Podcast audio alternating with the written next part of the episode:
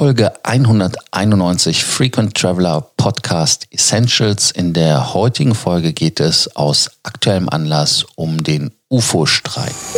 Welcome to the Frequent Traveler Circle podcast. Always travel better. Put your seat into an upright position and fasten your seatbelt as your pilots Lars and Johannes are going to fly you through the world of miles, points, and status. Die heutige Folge nehmen wir am Samstag auf, das heißt also gestern, wenn ihr diese Folge hört. Äh, ihr könnt sie aber auch schon deshalb relativ früh hören. Äh, haben wir einfach den Status quo, wie er ist. Ähm, für uns wurde klar gemacht auf der UFO-Webseite, dass der Streik jetzt jederzeit stattfinden kann. Aber lasst uns da einfach mal kurz in die Details gehen und was die UFO-Jungs fordern. Die Forderung ist ganz einfach. Sie ist mehrgliedrig. Die UFO kämpft für die Lufthansa, Lufthansa Cityline. Sie kämpfen für Germanwings und für Sun Express Deutschland. Das sieht natürlich auf den ersten Blick für uns aus, das ist eine Soße. Aber da muss man halt ganz klar differenzieren. Also, Lufthansa, da werden die Anpassungen der Gehälter der Flugbegleiter um 1,8 Prozent gefordert, bei Lufthansa Cityline 2,0 Prozent. Germanwings möchte man die Umsetzung des Teilzeittarifvertrags für das Kabinenpersonal von 2016, der trotz Verhandlung bis heute noch nicht umgesetzt worden ist, dass dieser umgesetzt wird. Das heißt also, es geht da um eine Forderung, die sage und schreibe drei Jahre alt wird. Und ähm, bei der Germanwings respektive ähm, Eurowings natürlich. So, dann Sun Express. Ähm, es gibt bei Sun Express Deutschland keinen Tarifvertrag, den möchte man haben. Und man fordert eine Gehaltserhöhung von insgesamt fünf Prozent. Heißt also, das sind die drei Forderungen. Johannes, ähm, wie ist das hier mit raus aus der Kartoffeln, rinnende Kartoffeln? Haben wir Streik? Gibt es Streik? Wie ist da die Geschichte bzw. der Stand jetzt? Ja, ich versuche da gerne mal etwas Licht ins Dunkel zu bringen. Ganz übersichtlich ist es natürlich nicht. Ursprünglich wurde für diesen Sonntag ein Streik bei Lufthansa, also bei der Mainline, Lufthansa, Lufthansa, weder Cityline noch sonst was, äh, an den Flughäfen Frankfurt und München, wo die beiden Basen sind, angekündigt. Dieser Streik wurde dann wieder abgesagt, weil eben die Lufthansa freiwillig äh, eine Gehaltserhöhung für das Personal in der Kabine durchgebracht hat und somit natürlich dieser, äh, ja, dieser Streikgrund zu einem gewissen Teil weggefallen ist.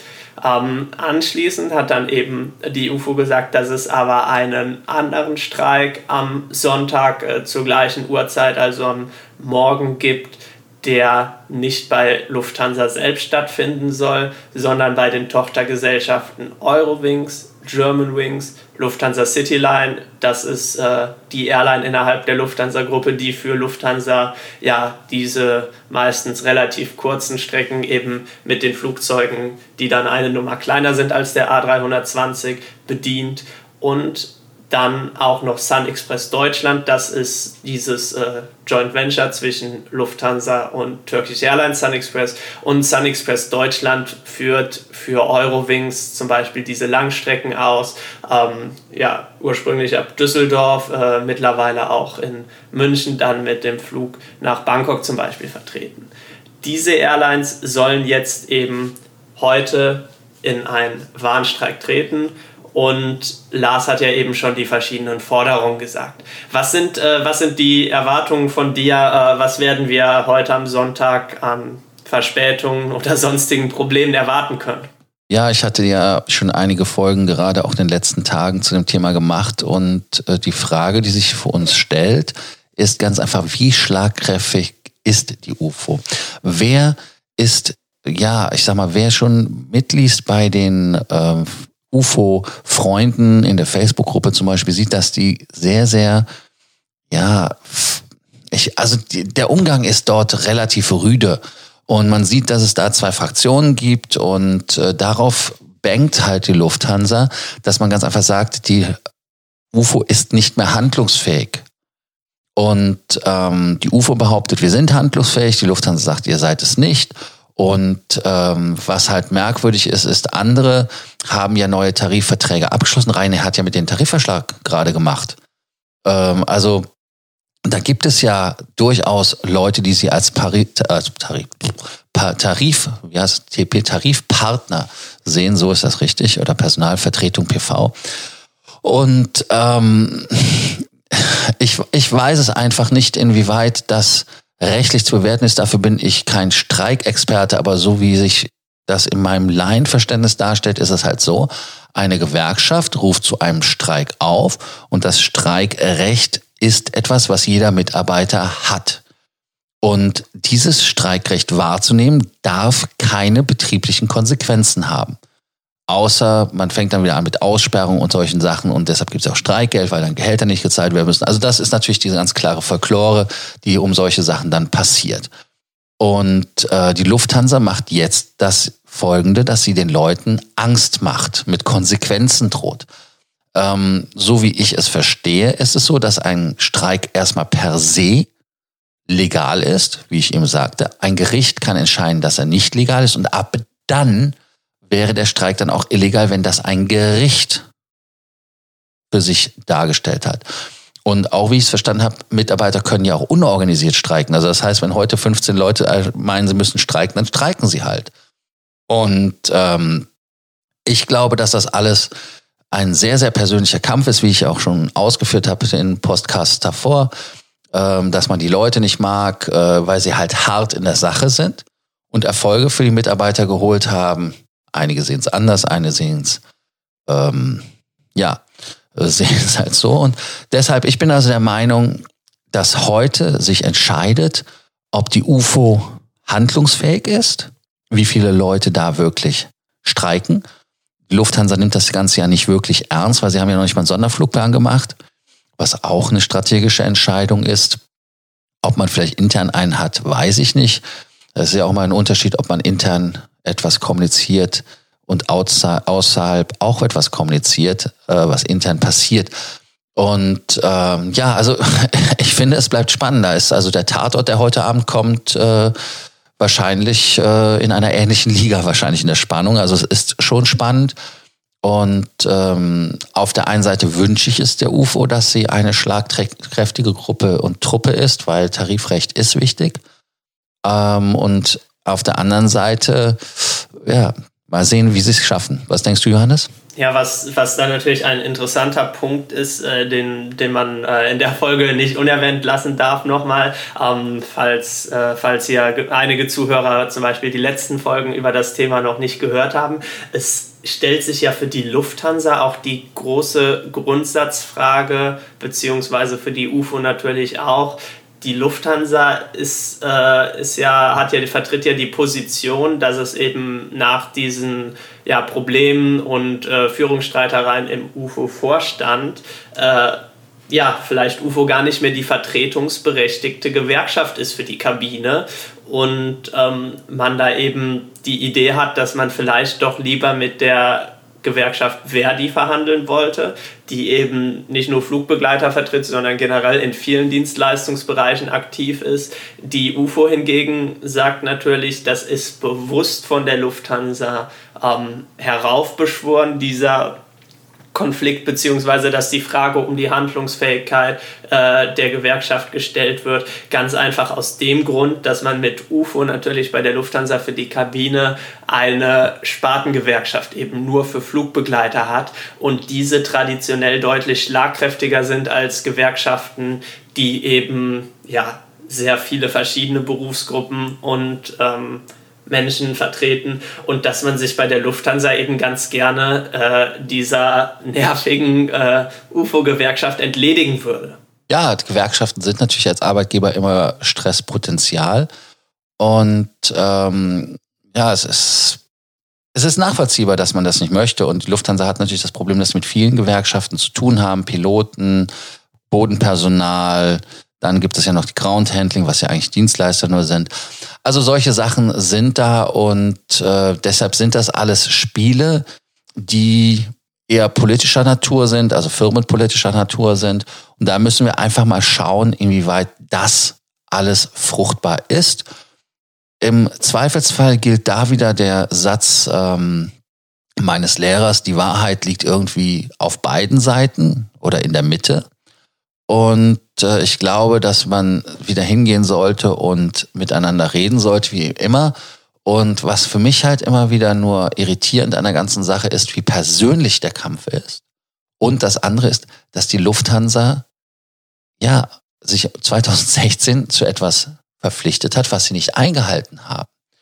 Und ähm, du sagtest ja auch in dem Themenkomplex äh, Verhandlungspartner und so weiter ähm, mit der UFO, dass man im Moment die Verdi protegiert. Und im Gegenzug hört man ja auch von der Verdi, dass sie so ein fleischloser, ein zahnloser, zahnloser Gott, ein zahnloser Tiger sind, die einfach im Vorstand sitzen wie so Maden.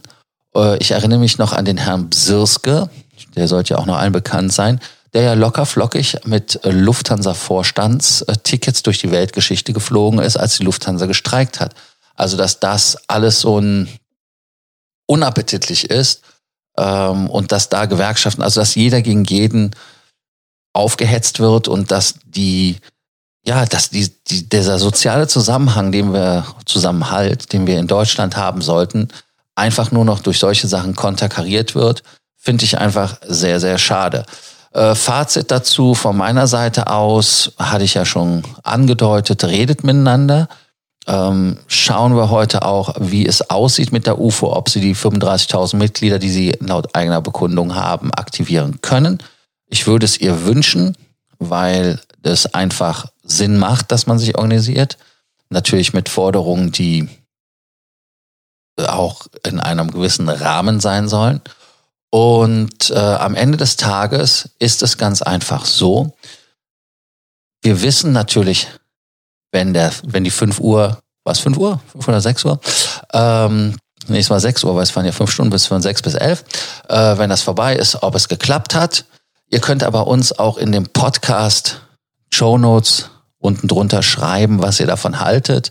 In der Facebook-Gruppe gibt es ja da regen Austausch, wo die Leute ja sagen, dass die Flugbegleiter und Flugbegleiterinnen ja unqualifizierte Mitarbeiter seien was meiner Meinung nach sehr unhöflich ist, zumal viele diesen Job machen, weil sie den Job lieben, aber im wirklichen Leben sogar vielleicht einen Doktortitel haben, einen Master, einen Bachelor oder auch eine andere abgeschlossene Berufsausbildung.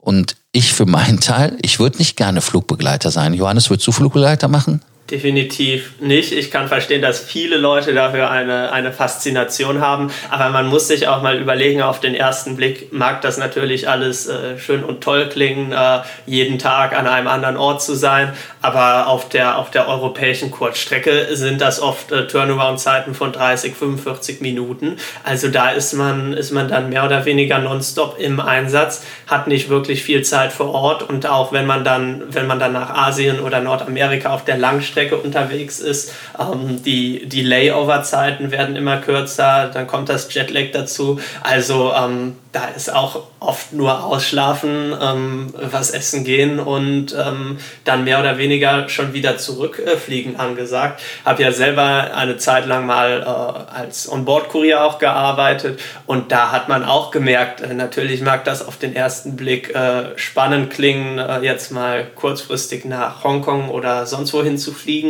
aber ähm, es ist natürlich immer noch Arbeit. Es ist ähm, gerade durch, durch, den, äh, durch den geringen Kabinendruck, durch die trockene Luft und so weiter, körperlich auch eine gewisse Belastung. Ich hatte das Glück, ich äh, konnte im Flugzeug auf meinem Sitz sitzen, äh, Fernseh gucken und äh, was trinken. Die Flugbegleiter müssen dann natürlich arbeiten. Man hat äh, neben, neben äh, man hat natürlich als Hauptaufgabe auch immer, immer diese Sicherheitskomponente. Also wenn mal was schief geht, dann äh, sind die Passagiere, die wahrscheinlich jetzt in, in Facebook-Gruppen äh, rumpöbeln, es wäre eine vollkommen unqualifizierte Arbeit. Aber äh, die Ersten, die froh sind, wenn da eben jemand sitzt, der gut ausgebildet ist, Erfahrung hat, in solchen Situationen ruhig bleibt und eben auch die Evakuierung der Kabine ja, in einer, in einer gesitteten und äh, sinnvollen Art durchführen kann.